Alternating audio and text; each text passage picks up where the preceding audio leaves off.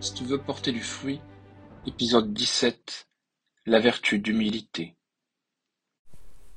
Disons maintenant quelques mots sur la vertu d'humilité. Cette vertu pourrait, sous certains aspects, se rattacher à la justice, puisqu'elle nous incline à nous traiter comme nous le méritons. Cependant, on la rattache généralement à la vertu de tempérance, parce qu'elle modère le sentiment que nous avons de notre propre excellence.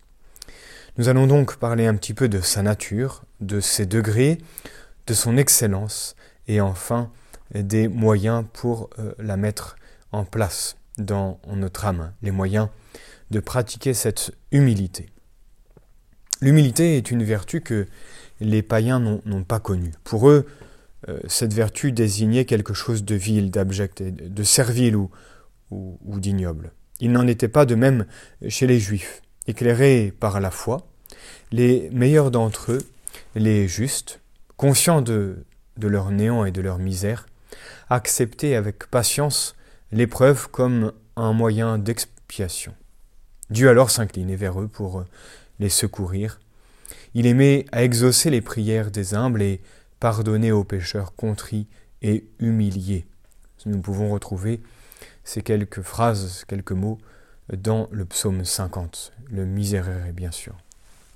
Quand donc notre Seigneur vint prêcher l'humilité et, la douceur, les Juifs purent comprendre son langage. Pour nous, nous le comprenons mieux encore après avoir médité sur les exemples d'humilité qu'il nous a donnés dans sa vie cachée, dans sa vie publique et souffrante, et qu'il ne cesse de nous donner dans sa vie eucharistique.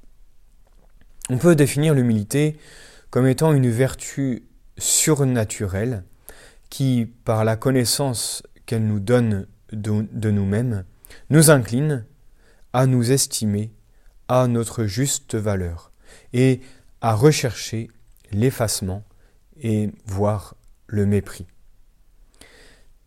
Cette définition se comprendra mieux quand nous aurons exposé le fondement de l'humilité.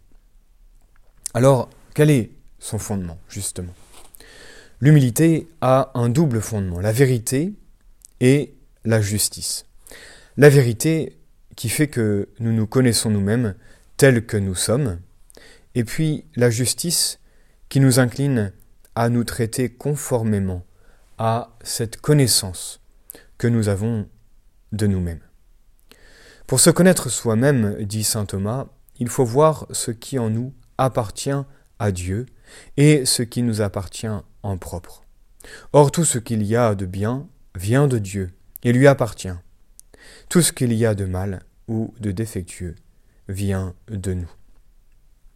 La justice demande donc impérieusement que l'on rende à Dieu et à Dieu seul tout honneur et toute gloire.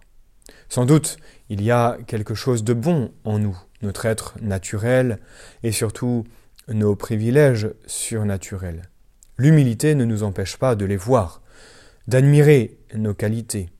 Mais de même que quand on admire un tableau, c'est à l'artiste qui l'a peint que va notre hommage et non à la toile. Ainsi quand nous admirons les dons et les grâces de Dieu en nous, c'est à lui et non à nous-mêmes que doit aller notre admiration. Par ailleurs, notre qualité de pécheur nous condamne à l'humiliation. En un certain sens, nous ne sommes de nous-mêmes que péchés, parce que, nés dans le péché, nous conservons en nous la concupiscence qui nous porte au péché. Quand nous entrons dans le monde, nous sommes déjà abîmés par la tâche originelle, dont seule la miséricorde de Dieu peut nous purifier. Et puis, que de fautes actuelles, personnelles, euh, avons-nous commises depuis le premier réveil de notre raison Si nous avons commis un seul péché mortel, nous méritons de ce chef d'éternelles humiliations. Mais même si nous n'avons commis que des fautes vénielles, nous devons nous rappeler que la moindre d'entre elles est une offense de Dieu, une offense volontaire à sa loi, un acte de révolte par lequel nous avons préféré notre volonté à la sienne. Une vie tout entière passée dans la pénitence et l'humiliation ne suffirait pas à l'expier.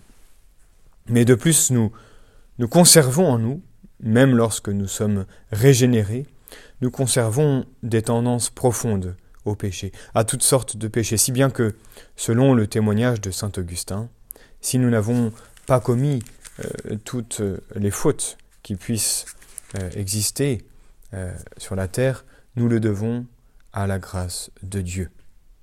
Voilà donc le double fondement de l'humilité. la vérité et la justice.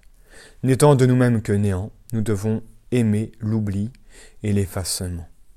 Nous méritons tous les mépris et, toutes les humiliations. Attention, faisons bien la distinction entre euh, l'orgueil et, la fierté. La fierté, c'est reconnaître euh, les qualités et le bien que nous pouvons faire, mais tout en rendant euh, tous les mérites à Dieu, la gloire à Dieu. L'orgueil, c'est celui qui se dirait comme source de ce bien, du bien qu'il fait. Voyons les divers degrés d'humilité. Il y a différentes classifications suivant les divers points de vue auxquels on se place. Nous n'indiquerons que les principales qui peuvent se ramener à trois, celle de Saint Benoît, celle de Saint Ignace et enfin celle de M. Ollier. Voyons tout d'abord les douze degrés de, de Saint Benoît. Cassien avait distingué dix degrés dans la pratique de l'humilité. Saint Benoît, lui, complète cette division en y ajoutant deux autres degrés. Pour en saisir l'ordonnance, il faut se rappeler que Saint Benoît envisage cette vertu comme une attitude d'âme habituelle qui règle l'ensemble des relations du moine avec Dieu, dans la vérité de sa double qualité de créature pécheresse et d'enfant adoptif. Cette classification donc est, est basée sur la révérence envers Dieu et comprend, outre l'humilité proprement dite, comprend aussi l'obéissance, la patience et la, modestie. Parmi ces douze degrés, sept se rapportent aux actes intérieurs et cinq aux actes extérieurs. Dans les actes intérieurs, Saint Benoît range tout d'abord la crainte de Dieu, sans cesse présente aux yeux de notre esprit et, et nous faisant pratiquer les commandements euh, la crainte des châtiments d'abord, puis crainte révérentielle qui s'achève dans, dans l'adoration.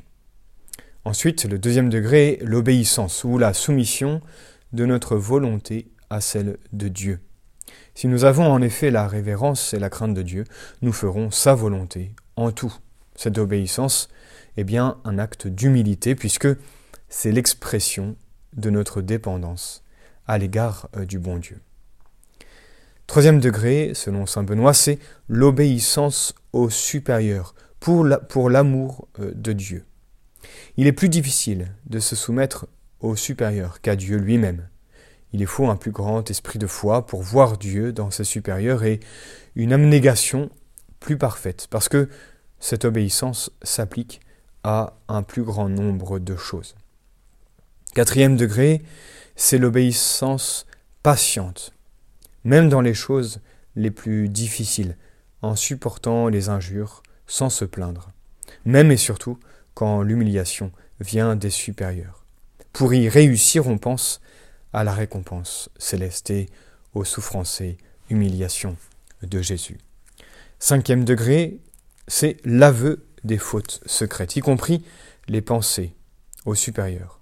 En dehors de la confession sacramentelle, c'est un acte d'humilité qui est un vrai frein puissant. La pensée qu'il faudra manifester ses fautes les plus secrètes retient souvent sur, euh, la pente de, l'abîme, nous évite de tomber dans euh, tel ou tel travers. Sixième euh, degré, c'est l'acceptation cordiale de toutes les privations, occupations viles, en se regardant comme au-dessous de sa tâche. Le septième degré, c'est se croire sincèrement, du fond du cœur, le dernier de tous les hommes. C'est un degré rare. Les saints y arrivent en se disant que euh, si les autres eurent autant de grâce que nous, ils seraient meilleurs que nous.